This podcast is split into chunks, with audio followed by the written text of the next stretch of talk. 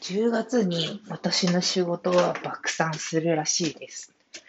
っていう話をしていこうかと思います。ビーチフルのエキソポ20分ラジオでございます。いや、なんかね、私さ、あの、前も収録で言ってたんですけど、たまに占いに行くんですよ。占いに。占いはね、これ対対面占い今、あの、コロナ禍なので、ズームで占いしてくれるようになったんですけど、占い師の人に、こう、めっこり、あの、聞いていくっていう、その、対面占い、タロットカードの占いに、結構同じ人にね、どれくらい通ってんのかなその人のところには、1年、2年くらい、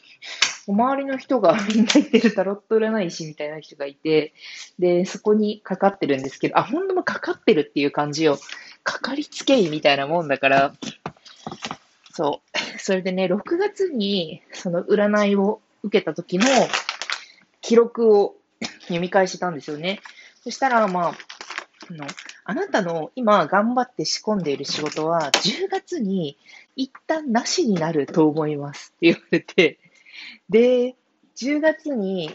一旦なしになるし、あの、もしくはやり直さなきゃいけない、やり直した方がいいと思うっていうふうに自分が思うみたいな。で、その時はもう恐れずに、これまでやってきたこととか考えずに、ちゃんとその自分がこうした方がいいと思うっていうふうな方にこう従ってやれみたいなこと言われて、その10月はね、刻一刻と迫ってるんですよ。っていう話をしていこうかと思います。そう。でも10月か、10月。確かに、あの、ありそうな感じっていうか、すごくひしひししてて、しかもね、1個じゃなくて、いくつか、もうそろそろ今月、来月くらいにダメそうになる雰囲気がすごいしてて、みたいな。でさ、これでさ、ちょっとさ、意地悪な君、意地悪なリスナーの君、そこの君は、いや、でも9月とか10月って、上期が終わる時だから、その、プロジェクトの身体とかが決められやすい時期じゃんって思うでしょ？そこで価値判断するのってすごい多くの企業でそれされるから、だから占い師に言われるとか言われないとか関係なく、普通にそのあたりで企画の精査をされるでしょって思うでしょ？でもね、違うんだよね。そうだ、かか、か かるって言ったように、そのかかりつけ医みたいな感じで、ひとまず、あの、意識を宇宙に飛ばすというか、その、星の動きとかさ、タロットのさ、調べに乗せて、で、現世の悩みを一旦外に溶かしていく。どうしようもないことの責任転嫁ができるんですよね。いや、タロットでもそう言われてたし、そういう星の巡りだったんだな、みたいな。例えばその9月、10月とかに、その下期のさ、あの、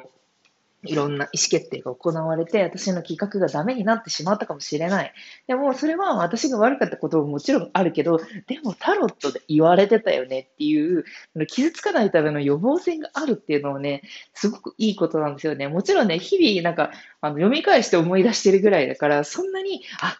な、ね、あの人はこう言ってたからこうだ、みたいな感じで、粛々と思ってるわけじゃないんだけど、でも不穏な雰囲気を感じたときに、あ、言われてたもんなって思えるっていうのはね、すごく気が楽なんですよね。なので、今そんなことをね、ふと思い出しました。もう、うー、え、あれと、あれと、あれは、あーなの？うーってなってる今週だったんですけど、でも、ああ、そう言ってたわなと思って思い直してるんですよね。ちょっと皆さん、なんか、いや、でもね、高額払ってるわけじゃないんですよ。1時間5000、6000円ぐらいですね。ジェーン・スーさんが、あの、マッサージにすごく通ってて、で、マッサージに行くことで、その癒されてるエッセイみたいな、その本も出されてるんですけど、その時に言ってたのが、あの、エセ科学的だということは分かっているっていうふうに言っていて、で、あの、リンパを流すとか、骨盤の歪みを取るとかって、まあ、普通に骨盤の歪みっていう時点で結構、まあ、曖昧な表現というか、まあ、そういうところはあるじゃないですか。リンパとか、なんか、流して、流したら良くなるみたいなのとかさ、まあなんか、あ、今、老廃物が出ていますよとかさ、まあ、それは別に医学ではないわけじゃない。でも、そこを超えたところに、その人に触ってもらって、いたわってもらうっていうところが、なんか結構、まあ、主眼であるみたいなことを書いてたんですけど、私にとって占いもそうですね、マッサージに、その、彼女が感じていることと、私が占いに感じていることって多分一緒で、そう、なんかそれが本当に効いているかどうかっていうよりも、心への作用っていう感じで聞いてもらってますね。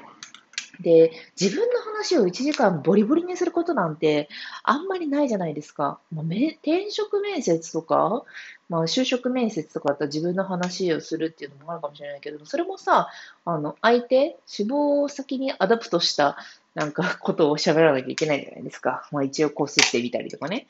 よいしょ。今、ほろ酔い桃と洋梨を。さっきね、コンビニに行ってて、久しぶりに徒歩しながら喋ろうかなと思ってたんだけど、寒すぎて、もう帰ってきちゃった。あと、ポテリッチバター醤油味があります。意外と喋りながら飲み食いできないよね、一人で喋ってるから。そうそう。ん？ほろ酔い桃と洋梨は甘いそう、ピーチフルだからさ、桃、桃のものはすごい好きなんだよね。桃、桃みがあるんだよな、私はね。そう。でね、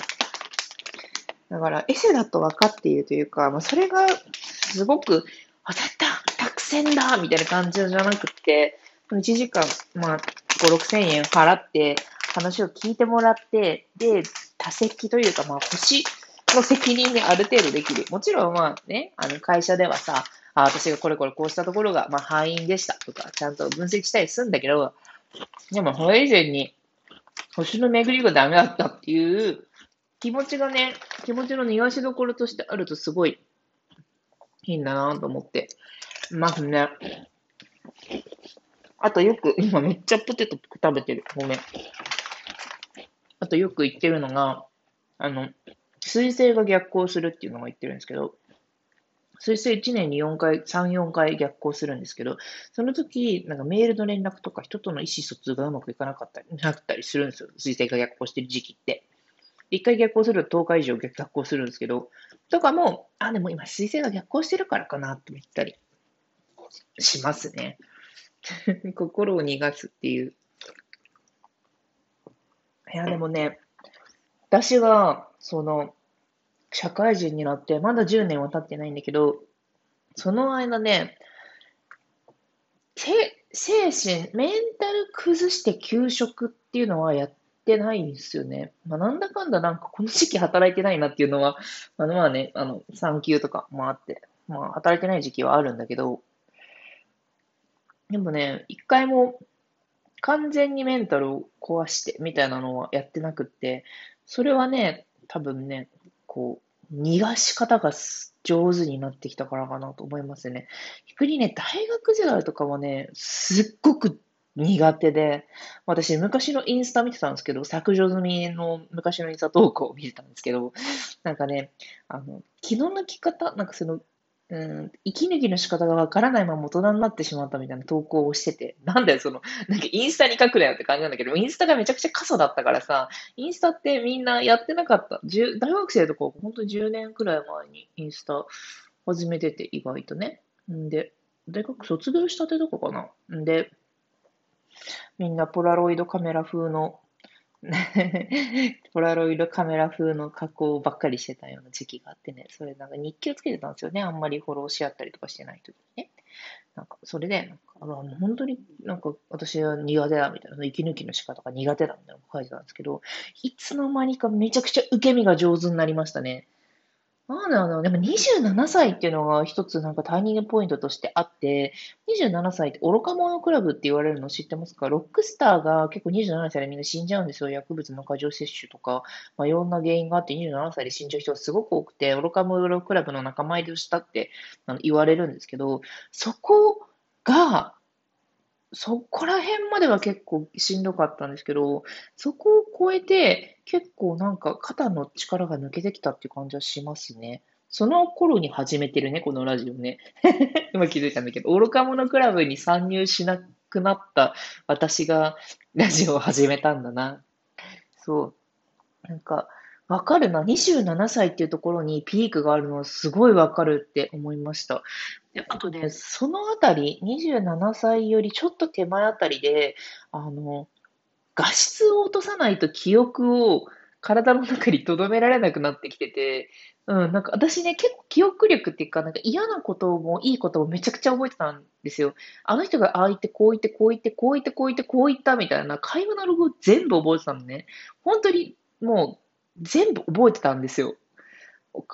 鮮明に、間合いとかも全部覚えてたんですけど、でも25歳ぐらいでかな、あの、明らかにあの、容量オーバーになったんですよ。最近私さ、あの、Google フォト、Google フォトとか、Google の預かりサービスが重量課金になった、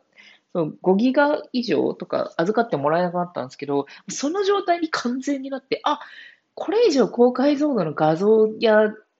動画のデータ入りませんって状態になって、で、消していかないと入らないってなった時に、あと消したり画質落としたりしないと入れませんってなってから、結構楽な。だから、サマリー、サマリーで残ってるんだよね。だからそれ以上の記憶容量が私にないから、辛さも、まあ嬉しさも、なんかさま、さまられて残ってて、それがすごい楽になったかなと思いますね。覚えてるもん。すごく、すごく記憶が鮮明だった。あの人はあそこであの悪意があったとか、そういうのがすごい鮮明だったなと思って、そう、占いしたりさ、散歩したりさ、ラジオしたりさ、